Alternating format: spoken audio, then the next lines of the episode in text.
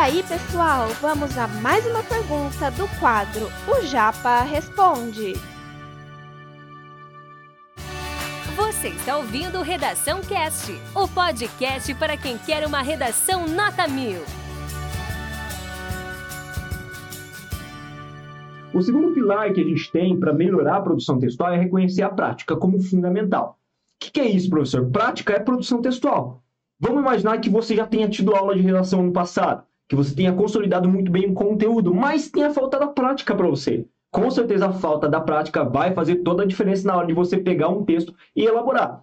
Desde a questão do nervosismo, da insegurança quando você pega uma prova de redação e não treinou o ano inteiro, até mesmo a questão da aplicação da teoria prática que você não treinou, então você não sabe aplicar. Por isso, a prática é fundamental também e é o segundo pilar de sustentação dessa nossa metodologia de estudo dos cinco pilares fundamentais para o processo de melhora da dissertação do desenvolvimento argumentativo.